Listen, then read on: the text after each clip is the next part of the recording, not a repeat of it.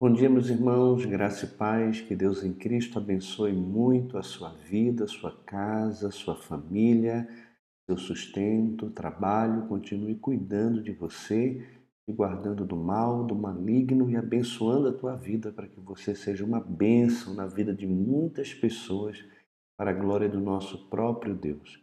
Vamos orar e pedir ao Senhor que fale ao nosso coração por meio da sua palavra Pai, muito obrigado mais uma vez por essa manhã.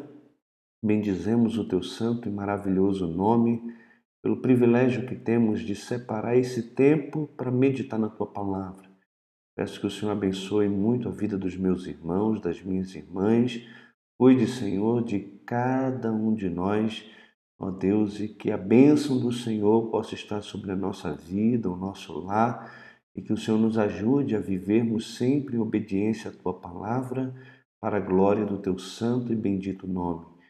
Quero rogar ao Senhor pelo nosso país, que o Senhor cuide do nosso presidente, cuide da nossa nação, abençoe-nos, ó Deus, nesse tempo também de pandemia, que o Senhor seja com os médicos que estão na linha de frente dessa, dessa luta o Senhor seja com cada um também, guardando a cada um. Peço pelos irmãos da nossa igreja que foram testados positivos aí para o Covid. Me lembro da Raquel, do Kiko, também da Nilra, do Ricardo. Que o Senhor abençoe a vida deles, continue abençoando a recuperação do nosso irmão Gustavo plenamente. A boa mão do Senhor seja com o nosso irmão. Se tem mais alguém também, Pai, que o Senhor também abençoe, guarde, ó Deus, e abençoe a recuperação para que todos possam estar bem é, o mais rápido possível. Quero me lembrar também, em oração aqui, do nosso irmão Carlos Eduardo, que teve um infarto na, no sábado, na UTI, esperando para fazer o cateterismo. Quero agradecer ao Senhor porque, apesar do susto, ele está bem e peço pelo procedimento que o Senhor seja com os médicos, abençoando ali todo o procedimento e que o nosso irmão possa ficar bem. Da força a Melissa, também aos meninos, e com eles nesse momento. Agora peço que o Senhor nos abençoe na leitura da tua palavra. Ó Deus, nos ensine, nos exorte, nos console por meio das Escrituras. Essa é a minha oração no nome de Jesus. Amém. Amém. Deus abençoe, meus irmãos. Muito bom dia a todos vocês aqui que já se manifestaram.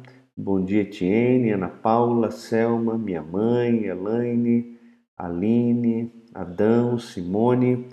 Como os irmãos ouviram na oração, nosso irmão Dudu, Carlos Eduardo, esposo da Melissa, ele teve um infarto no sábado. O irmão dele, que é médico, também ajudou ali, fez alguns exames então, constatou e ele foi para Goiânia. Ele está numa UTI com a Melissa lá, esperando para fazer um cateterismo. E então, depois do cateterismo, é que nós vamos ter maiores informações dos procedimentos que serão tomados. Então, vamos lembrar de orar pelo nosso irmão para que o Senhor o abençoe, né, a ele e também a sua casa. Ricardo e Nilda já estão, com Covid também, não estão muito bem. Também o diácono Francisco a Raquel também testaram positivo. Né? A Raquel testou positivo e o Kiko ele está também com todos os sintomas, então provavelmente ele também está com Covid. Graças a Deus, a Beatriz está animada, bonita, agitada, pelo menos foi isso que o Kiko me passou. Então vamos lembrar também de orar sempre pelos nossos irmãos. E o Gustavo está se recuperando e cada dia está melhor isso é motivo de louvor. Vamos dar início, então, aqui à leitura é, do nosso texto. Vou espelhar minha tela aqui com os irmãos. Então, vamos dar início aqui à leitura de Atos, capítulo de número 8. Aqui em Atos, capítulo 8, a gente começa a perceber que a consequência da morte de Estevão foi o espalhamento da igreja de Jerusalém, tanto pela Judéia como também por Samaria, e a sua perseguição sistemática por parte do Sinédrio por meio do de Saulo, né, que depois veio a ser conhecido como Paulo e se tornou um grande homem de Deus. E a gente vai ver depois a conversão, se é que podemos chamar de conversão é, de Paulo. No versículo 4 até o versículo 40, a gente vai ver que essa comunidade que começa a ser perseguida, ela leva a mensagem do reino além dos limites raciais da Judéia no ministério evangelístico é, de Filipe. E depois a gente vai ver é, no capítulo 9 aí que a mensagem do reino alcança além dos limites da raça israelita, né, pela conversão e chamado de Saulo como instrumento escolhido por Deus. Mas vamos começar então a leitura aqui do capítulo 8 é, de Atos. E Paulo consentia na sua morte, na morte de Estevão, e ao morrer, ao ser apedrejado, ele viu os céus abertos e o Filho do Homem, Jesus, em pé à destra de Deus. E ele então, no final ali da sua vida, ele pede para o Senhor Jesus receber o seu Espírito e faz uma última oração em voz alta, né, para que aqueles que estão apedrejando é, Estevão pudesse ouvir a sua oração. E ele ora pedindo que o Senhor não imputasse àqueles homens o pecado deles. E então, com estas palavras, que foram as palavras de Jesus na cruz, ele adormeceu. E Saulo consentia na sua morte. Naquele dia, levantou-se grande perseguição contra a igreja em Jerusalém e todos, exceto os apóstolos, foram dispersos pelas regiões da Judéia e também de Samaria. Alguns homens piedosos sepultaram Estevão e fizeram grande pranto sobre ele. Saulo, porém, assolava a igreja, entrando pelas casas e arrastando homens e mulheres, encerrava-os no cárcere. Alguém já disse que quando a igreja não obedece a Atos 1:8, que é recebereis poder ao descer sobre vós o Espírito Santo e sereis minhas testemunhas tanto em Jerusalém como em toda a Judéia e Samaria e até os confins da terra, Deus manda um Atos 8:1 na vida da igreja. Se ela não vai por obediência, ela acaba sendo espalhada e sendo enviada aos confins da terra por meio de perseguição, que foi o que aconteceu aqui.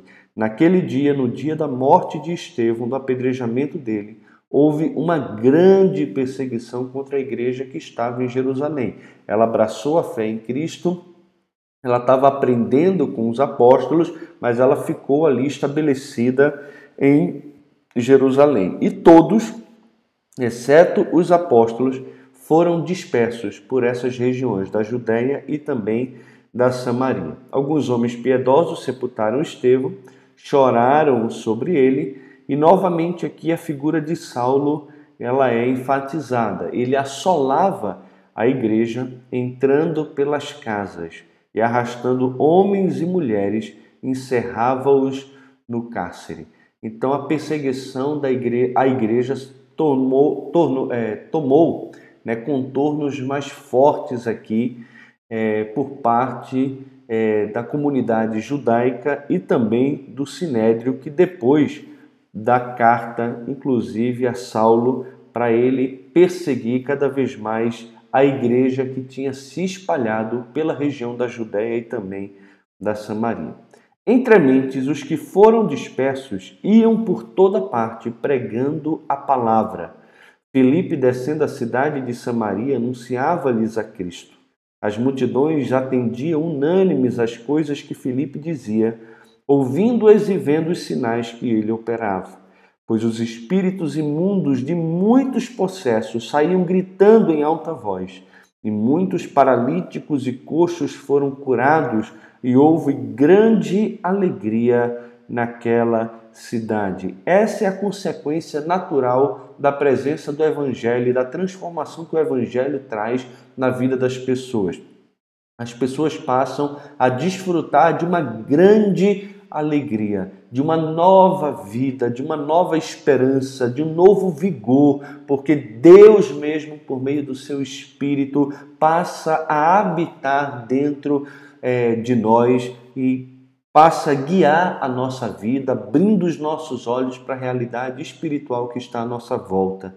E diz que aqueles que foram dispersos, os que foram perseguidos por causa da sua fé, eles não foram chorando, lamentando e murmurando contra Deus porque estavam sendo perseguidos. Nossa, se Deus me ama, então por que veio essa perseguição? Se Deus é o Deus da igreja, por que ele permitiu que isso acontecesse na vida de Estevão? Desde o início, o Senhor afirmou que nós seríamos perseguidos por causa do seu nome. Desde o início, ele disse que isso iria acontecer. O Evangelho naturalmente traz oposição por parte daqueles que não reconhecem Jesus como Senhor. Como nós pregamos ontem aqui na igreja, os filhos de Agar, os ismaelitas, sempre vão perseguir os filhos de Sara, que são os descendentes de Isaac, que são os filhos da promessa, que são os descendentes espirituais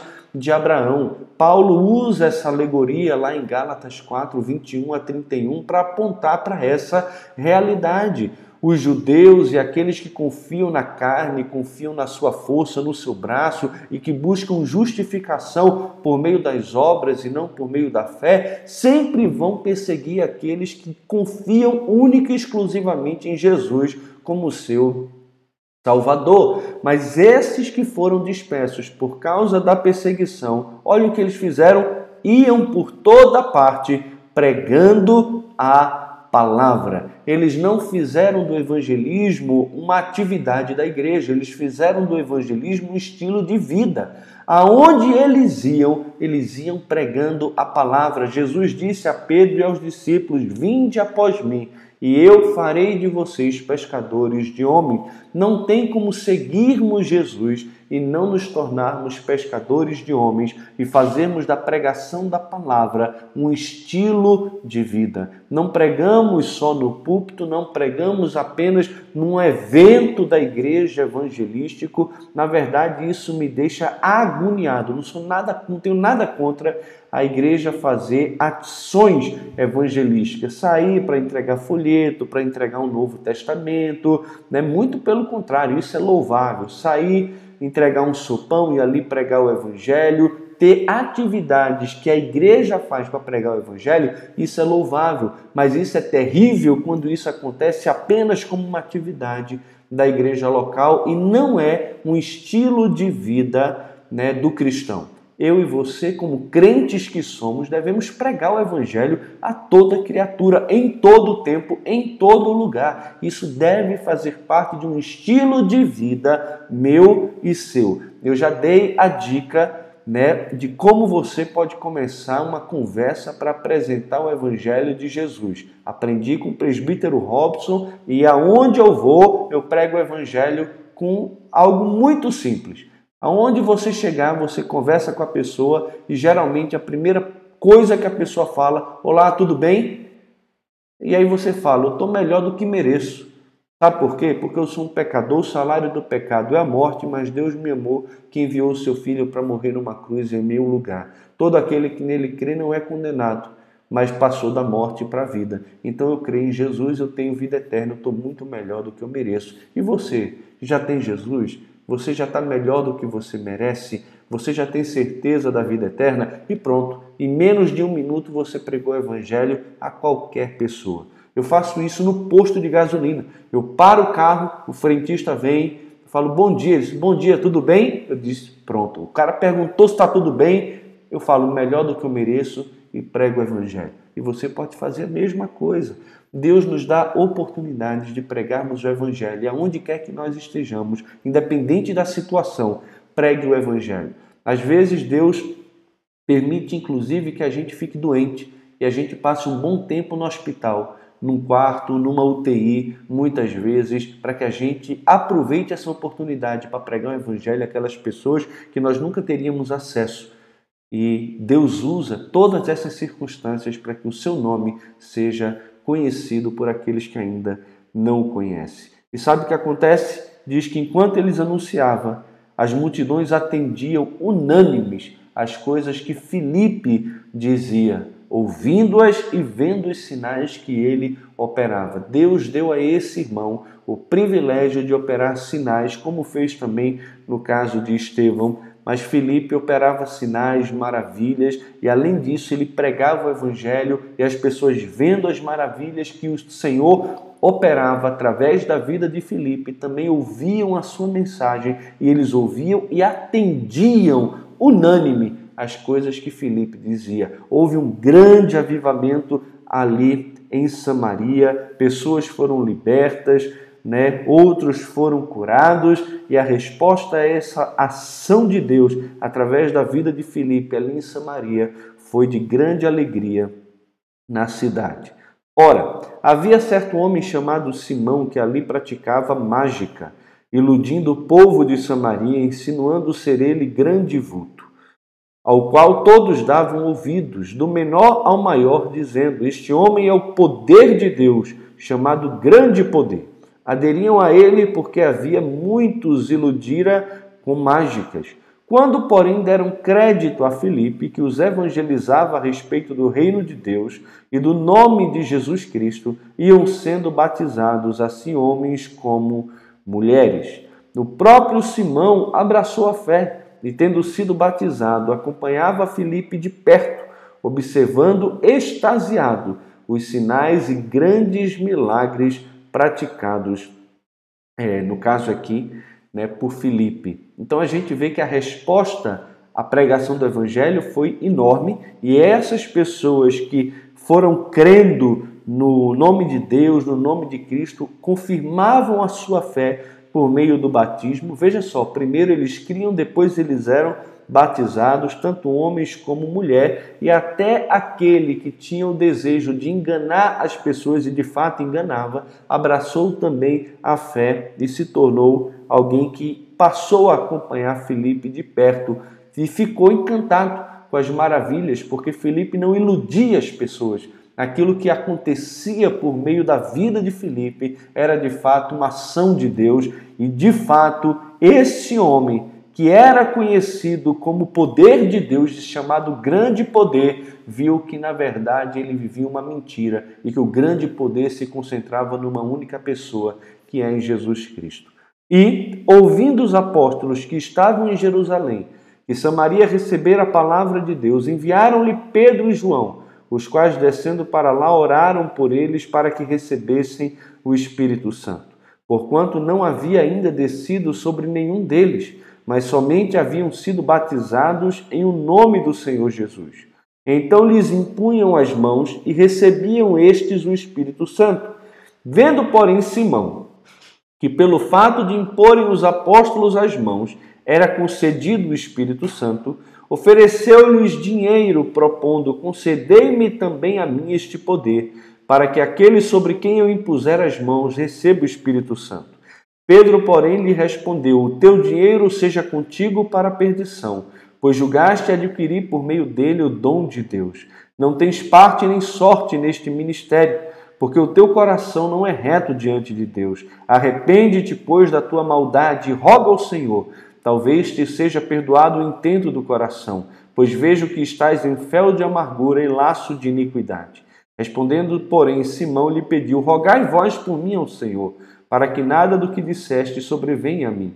Eles, porém, havendo testificado e falado a palavra do Senhor, voltaram para Jerusalém e evangelizavam muitas aldeias dos samaritanos. Agora, não apenas Filipe exerce o ministério em Samaria, mas o próprio Pedro e João descem a Samaria e ali também pregam a palavra e desenvolvem o um ministério ali, concedendo que os samaritanos recebessem o Espírito Santo, pois até aquele momento eles não tinham recebido. Né? E aqui a gente vê é, Simão que, de acordo com o texto, havia abraçado a fé em Cristo, mostrando claramente que não tinha entendido direito o que significava crer em Cristo e ter o Espírito Santo. Então ele julgou poder comprar com o seu dinheiro esse poder de Deus e esse ministério. E Pedro, de uma forma muito firme, como é característica dos apóstolos, né, ele repreendeu firmemente Simão pelo intento do seu coração e deixou claro que aquilo que ele estava almejando, isso não era algo que vinha de Deus e que ele não tinha parte nenhum nesse ministério. Mas ainda assim, se ele se arrependesse do intento do coração, o Senhor poderia perdoar o pecado dele, então ele pede que os apóstolos orassem por ele. E o texto não diz se eles oram ou não aqui por Simão. É possível que tenha orado por esse homem que estava em fel de amargura, porque perdeu todo o prestígio que antes talvez tivesse né? e agora ele deseja ser conhecido novamente como aquele que é o grande poder de Deus e que tem o mesmo poder, a mesma autoridade que Deus havia concedido aqui para os apóstolos de Cristo. E Pedro deixa claro: olha, você não tem parte nesse ministério. O que é interessante é, aqui também é que a gente vai ver que Pedro e João eles descem né, e eles vão lá exatamente para que esse povo pudesse receber o Espírito Santo, porque eles apenas tinham sido batizados aqui em nome do Senhor. E então eles impunham as mãos e recebiam estes o Espírito Santo. E nós vamos ver, meus irmãos, mais na frente, é, que os samaritanos depois recebem o Espírito Santo e também falam em línguas. E as pessoas depois perguntam por que isso acontece. Como é que eles haviam abraçado a fé e não tinham recebido ainda o Espírito Santo? O batismo do Espírito Santo não se dá exatamente no momento da conversão, como nós vemos em 1 Coríntios capítulo 12, versículo 12 em diante.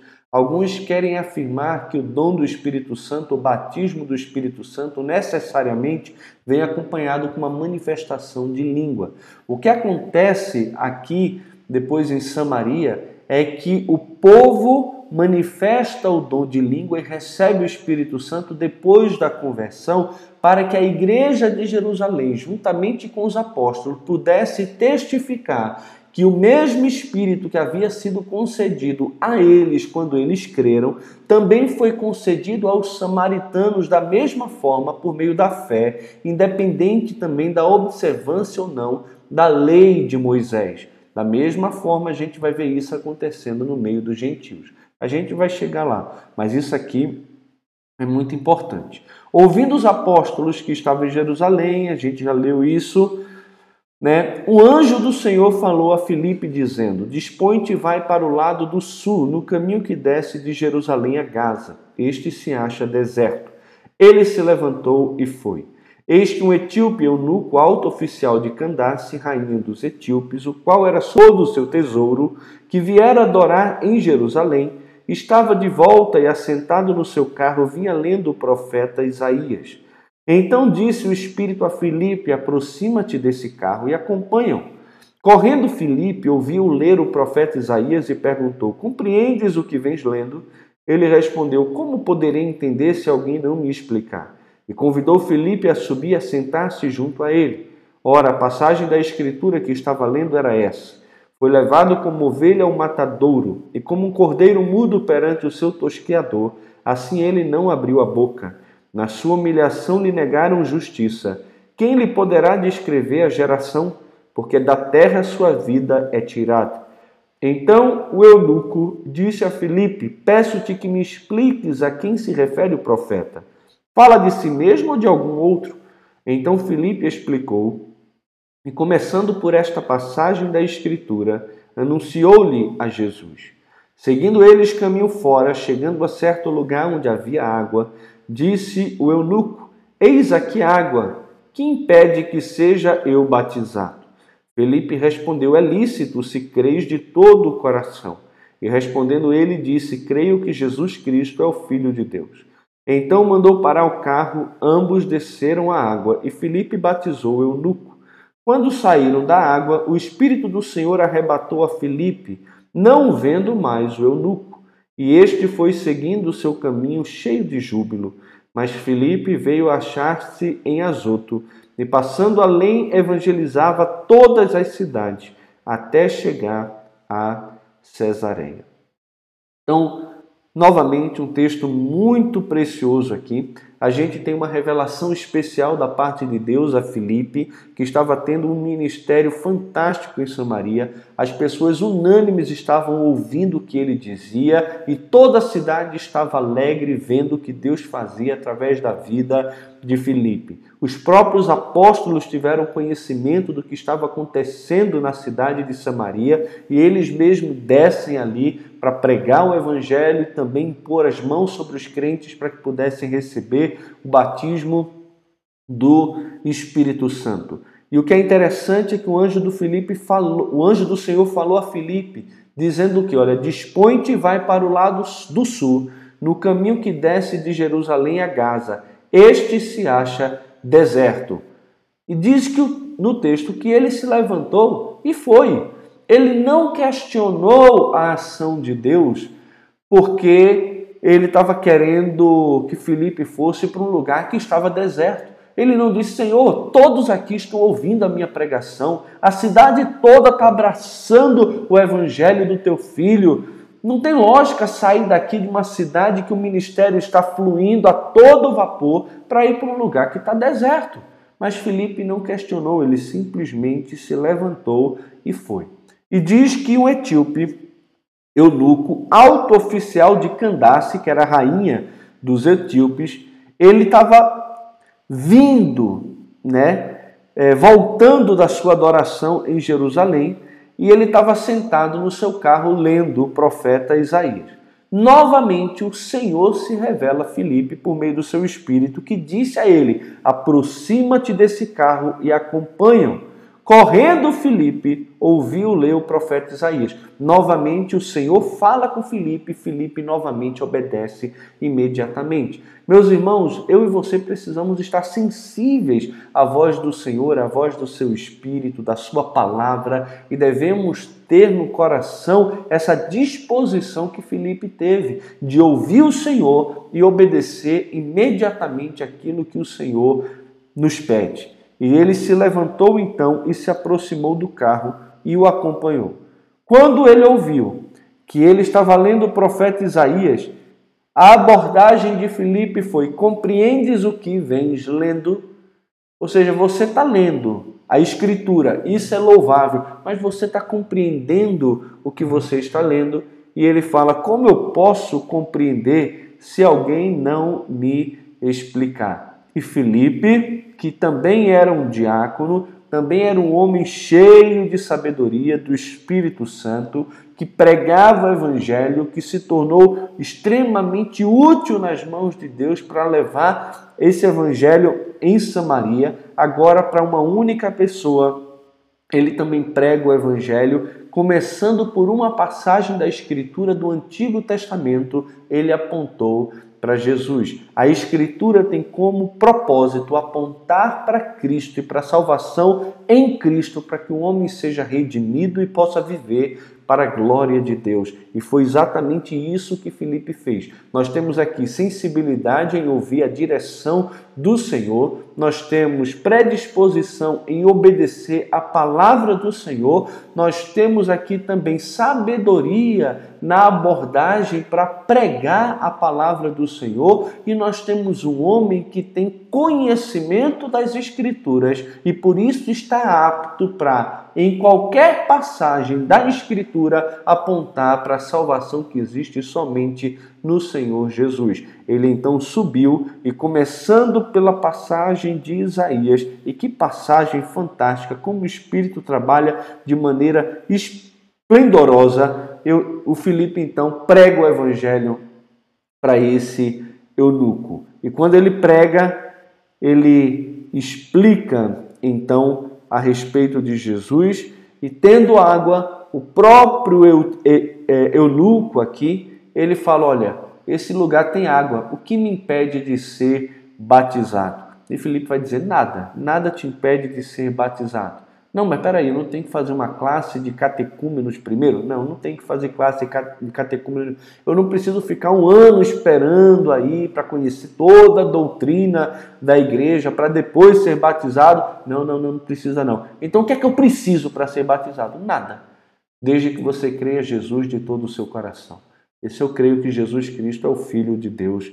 E ele então desce e Filipe, que não é pastor, né? Ele era um diácono, batiza esse homem aqui que fica cheio de alegria, radiante de alegria, porque havia recebido de fato a salvação pela fé em Jesus Cristo.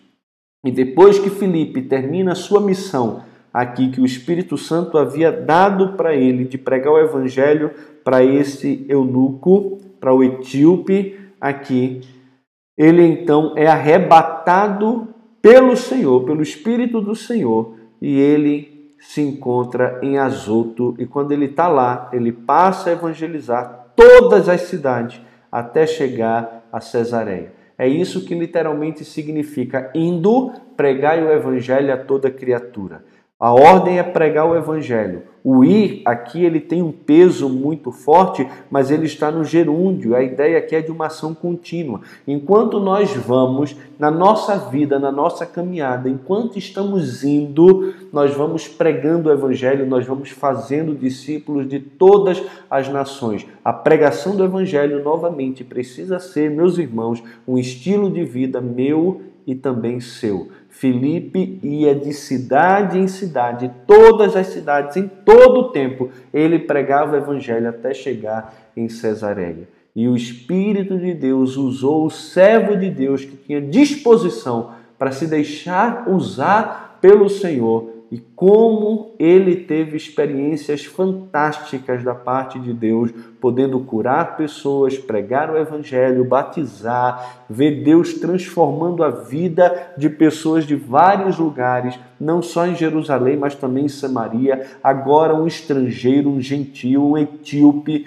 que vinha adorar em Jerusalém, também ouve o evangelho de Jesus e depois o próprio Espírito tira Filipe dali, né? Primeiro arrebatamento aqui, o primeiro, como é que o pessoal usa aquele teletransporte da história aqui, o Espírito Santo puxou, arrebatou Felipe dali, ele veio se achar em Azoto. Olha que coisa fantástica. E ele ia pregando em todas as cidades até chegar em Samaria. Então, eu e você precisamos olhar para a vida de Felipe e procurar ter essa sensibilidade que ele teve, ouvir a voz do Senhor dizendo: olha, prega o evangelho, fala para aquela pessoa, olha aquela pessoa batida ali, prega o evangelho para ela. O Senhor está presente ainda conosco. E o Senhor ainda fala o nosso coração, fala a nossa mente por meio do seu Espírito. Ele cria oportunidades para a gente pregar o Evangelho de Cristo. Agora eu e você precisamos aproveitar as oportunidades, pregar em tempo e fora de tempo. Deus nos deixou nesse mundo para pregarmos o Evangelho do seu Filho e precisamos, no poder do Espírito, conceder ao Espírito anunciar a palavra de Deus, apresentando Cristo as pessoas e identificando essas pessoas com Jesus também por meio do batismo. Que Deus em Cristo possa nos usar tremendamente para sua honra, glória e louvor e nos desafiar a sermos cada vez mais úteis na sua obra, porque é isso que ele espera de mim e também de você. Amanhã vamos ler sobre a conversão de Saulo e ver como Deus usou de uma forma extraordinária a vida desse homem. Meus irmãos, que Deus nos abençoe.